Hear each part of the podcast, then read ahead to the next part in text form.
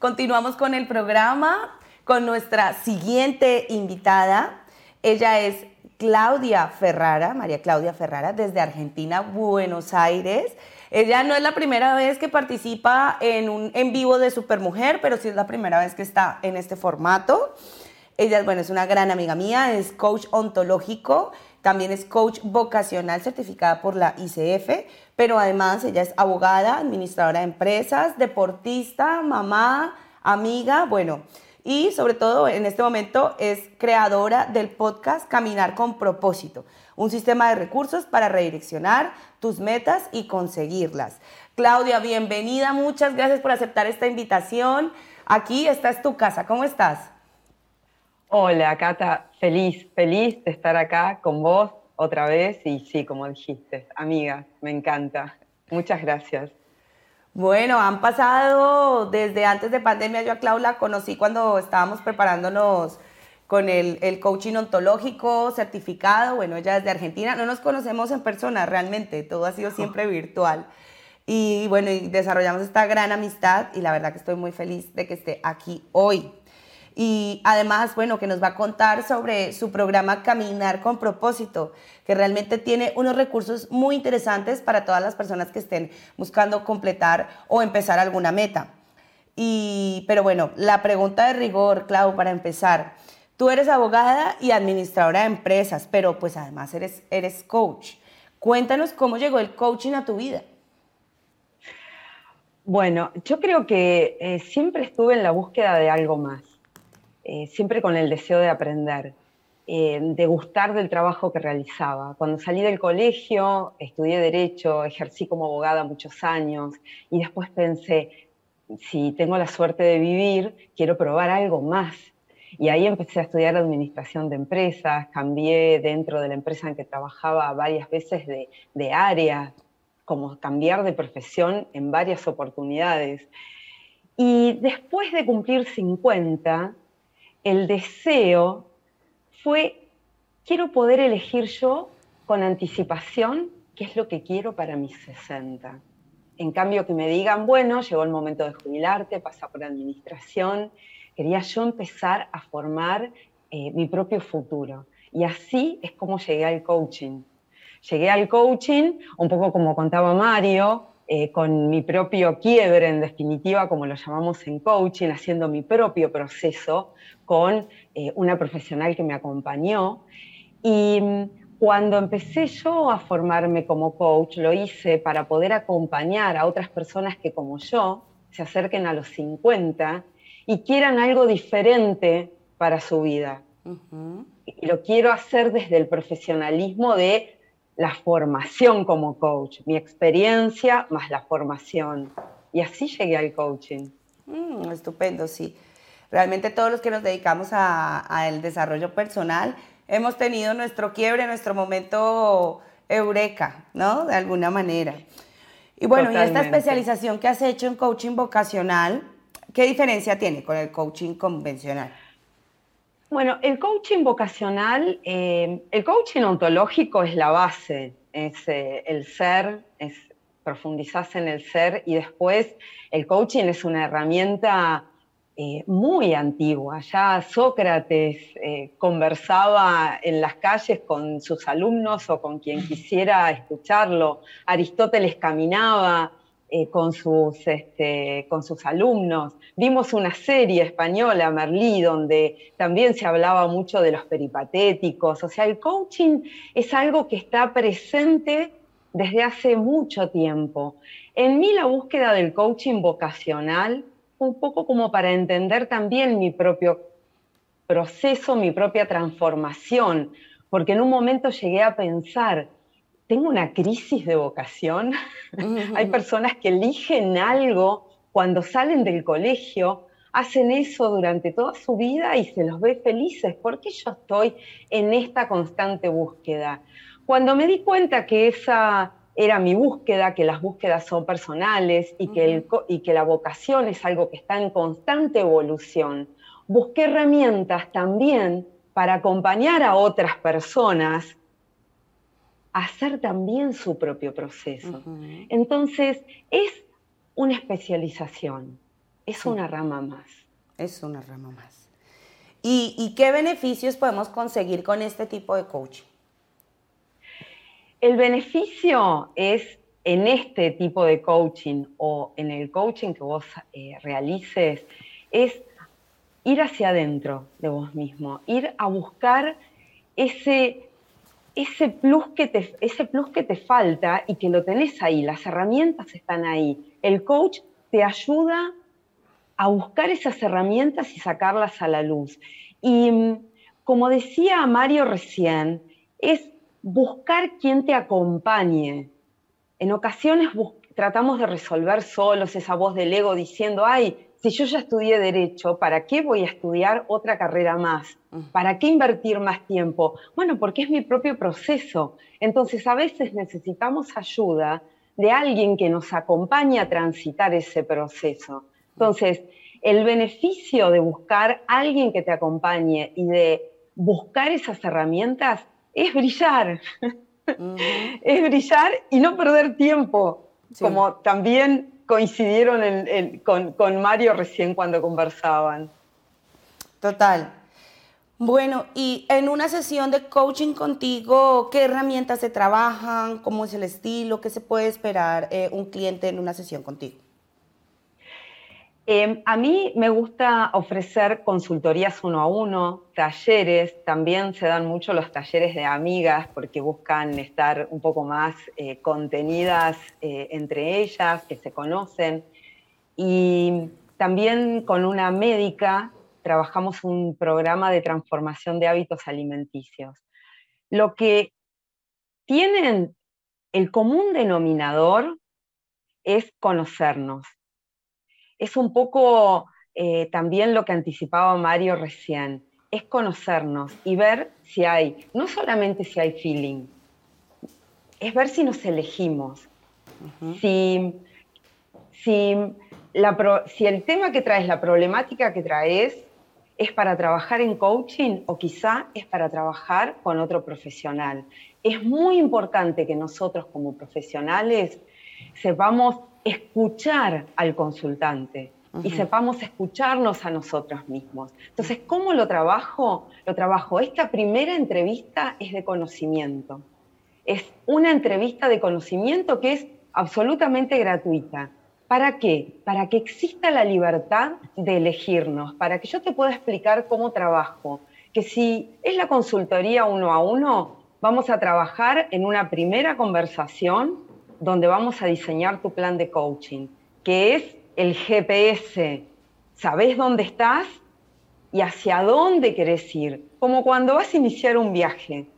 Y siempre hay una... A mí, en mi proceso en el que yo te acompaño, me gusta dar una devolución por escrito, de modo tal que puedas volver sobre tus notas, y donde elegiste que trabajar y siempre te vas a llevar algo.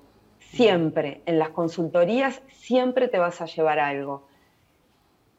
Es súper importante conocernos. Trabajo con talleres, con herramientas, con em, Vision Board o mapa de sueños, con coaching por valores, esa herramienta tan hermosa que ha diseñado Simon Dolan.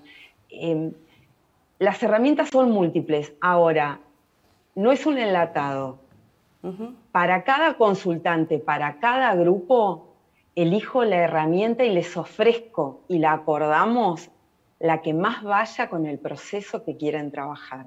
Es muy a medida. Mm, genial. Bueno, y también, bueno, además del podcast, también, bueno, yo estoy suscrita a su newsletter y esta semana su píldora eh, de inteligencia emocional nos habla sobre el criterio de la zanahoria. Cuéntanos un poco de qué se trata esto del criterio de la zanahoria. Me encantó porque hay una, la fábula del burro que tira del carro y tiene la zanahoria delante. Entonces dice esa fábula que el secreto es poner la zanahoria delante del burro de modo tal que piense que la va a alcanzar, que siempre crea que la va a alcanzar, que está lo suficientemente cerca que la, que la va a poder agarrar y la va a poder comer. Al final del día hizo su mayor esfuerzo, hizo su, su mejor trabajo pero nunca alcanzó va zanahoria. Nunca va a llegar. Entonces, la pregunta es, ¿cuántas veces en el día o a lo largo de nuestra vida estamos nosotros como el burro siguiendo la zanahoria. Cuando termine de estudiar, cuando tenga mi título, cuando tenga dinero, cuando me case, cuando tenga hijos, cuando me jubile, es siempre esa la canción, cuando, cuando, cuando.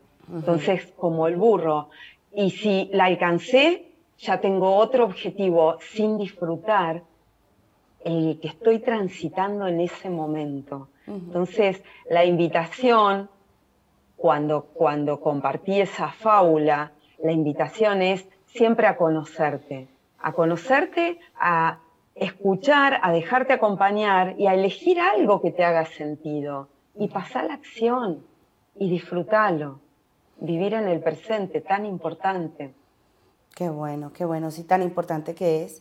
Y bueno, y tú también hablabas y mencionabas eh, momentos antes que eres experta o, has decidido hacerte experta para en coaching para mujeres de más de 50 años.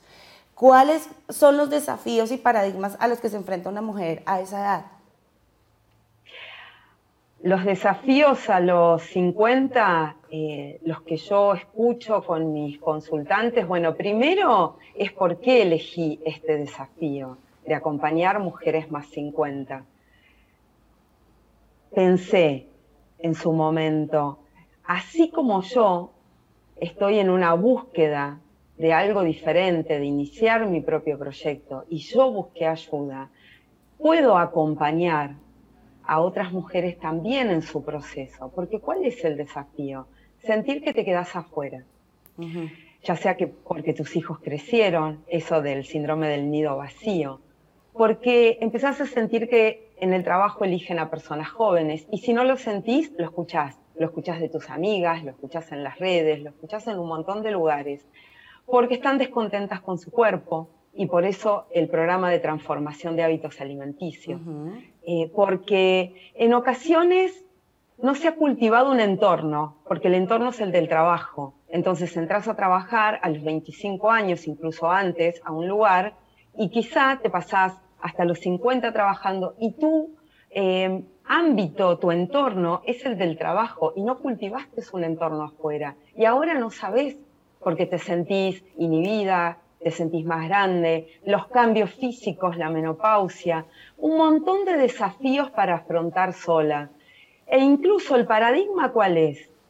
Y si ya estudiaste, ya te realizaste, ya tuviste hijos, ¿para qué vas a seguir haciendo cosas? Ese es un paradigma. Si vivimos hasta los 90 como, a ver, una expectativa de vida, 90 años, hay personas que están viviendo más porque la expectativa de vida se ha prolongado cuando tenés 50, tenés 40 años más para vivirlos o para sufrirlos, para usar todos esos recursos que aprendiste a lo largo de la vida. Y si pensás, cuando llegás a los 50, hasta los 25 fuiste niña o niño, eh, fuiste al colegio, estuviste estudiando en la universidad, si te recibiste a los 25, suponte que te casaste, tuviste hijos, entraste en un trabajo, cuando querés acordarte en 50. A los 50 comienza tu segunda mitad súper importante, porque es para vos, es para vos para usar todas esas herramientas que quizá ni sepas que están ahí adentro de la bolsita. En eso te acompaño, a descubrirlas, a desarrollar tu propio proyecto. Oh, qué bien, qué bien, claro, es que sí, a esa edad son muchos los desafíos que, se presentan justamente por todos esos paradigmas que, que, enfrenta la mujer sobre el deber ser, bueno, sobre el tiempo, la edad, si ya puedo dedicarme a algo nuevo, si puedo reiniciar mi vida o empezar nuevos proyectos, pero que bueno, hay que haya personas así como tú que se especializan en ese rango de, de personas que necesita apoyo, porque 50 me parece que todavía estás a tiempo de hacer muchísimas cosas.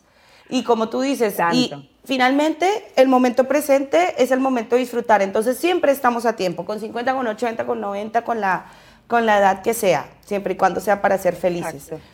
Bueno, Claudia, cuéntanos algún recurso que nos puedas ofrecer en tus redes, porque bueno, tienes un podcast en Spotify, pero también tienes una, una red donde compartes varios recursos, tu web, tu, píldora semanal, cómo podemos acceder a ti, a todos esos recursos. Cuéntanos un poco. El lugar más directo donde me encuentran es en Instagram, arroba caminar con propósito. ¿Cuál es el sentido de utilizar la palabra propósito y caminarlo?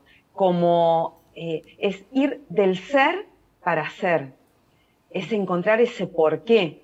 Cuando recién eh, Mario nos decía que a veces se inician startups y se mueren porque están con el, el qué. Hay que poner tal negocio, pero no saben por qué.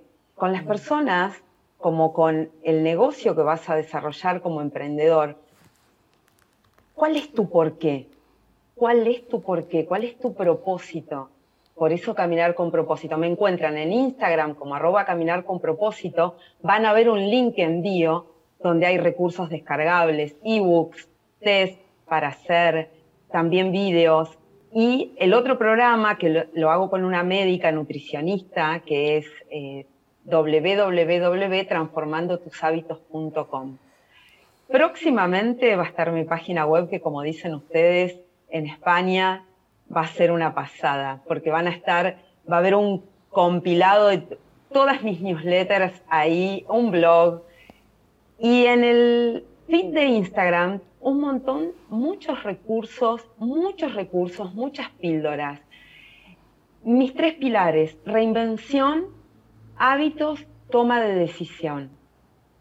Importantísimos, importantísimos desarrollar buenos hábitos o los que te sirvan, elegir tus hábitos para transformarte. ¿Por qué decisión?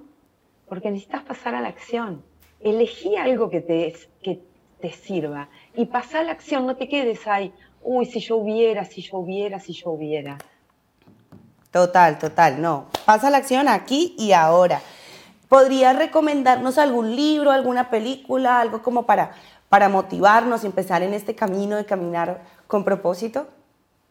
Sí, me río porque el, el libro elegí el mismo que Mario, el hombre en busca del sentido. O sea, fíjense, tus dos invitados de hoy. tus dos invitados de hoy elegimos el mismo libro. Qué bien. ¿Cuál, ¿Cuál es la razón por la que yo lo elegí? Que es diferente a la, de, a la de Mario.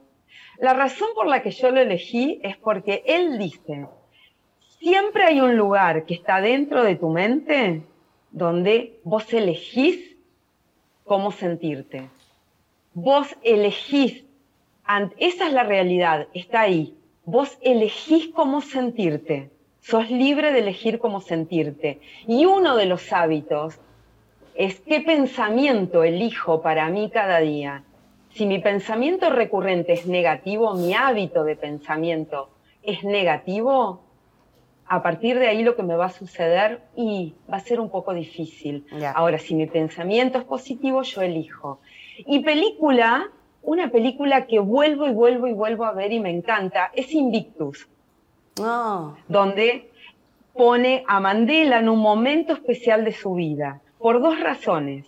Una es por la transformación de ese hombre, la aceptación y cómo pudo lograr, primero consigo mismo, lograr transformarse y aplicarlo a una nación. Y nosotros pensamos que quizá eso es solo para elegidos. Ahora, imagínate si pones tu fuerza, tus herramientas a, tu propio servicio. Buscas ayuda para lograrlo. Y la otra razón es el deporte. Yo soy mm. deportista amateur y empecé de grande. El deporte te transforma. El deporte es una píldora mágica que trae un montón de cosas adentro. Trae amigos, trae felicidad, trae libertad, trae un cuerpo sano. Así que por esa razón elegí esa película. Estupendo, Claudia. Bueno, apuntadas esas dos recomendaciones, ya el libro de Víctor Frank que cada vez más, más popular y lo entiendo, el hombre en busca de sentido, lógicamente por, por lo que menciona con respecto a ser feliz. Aquí primero para poder ser feliz en cualquier ámbito, incluso si estás en un campo de concentración o en la situación más horrible de tu vida, eres más grande que esas circunstancias. Bueno, ya saben que a Claudia la encuentran en Instagram como arroba caminar con propósito. Yo estoy muy contenta de haberla tenido aquí. Como ven, bueno, son muchas aristas que podemos hablar con ella. También tiene un programa de gestión del tiempo y yo espero que no sea la última entrevista, que hagamos una próxima hablando de otro de los temas en, en los que ella es experta y profundizando muchísimo más. Claudia, gracias por estar aquí desde Argentina. Un abrazo para ti. Muchísimas gracias, Cata. Es, una de las, las mejores amistades que he encontrado en la pandemia es haberte conocido a vos. Muchas gracias. Gracias, mi Clau. Igual, igual, es mutuo. Bueno, pues nosotros continuamos con el programa. No se desconecten.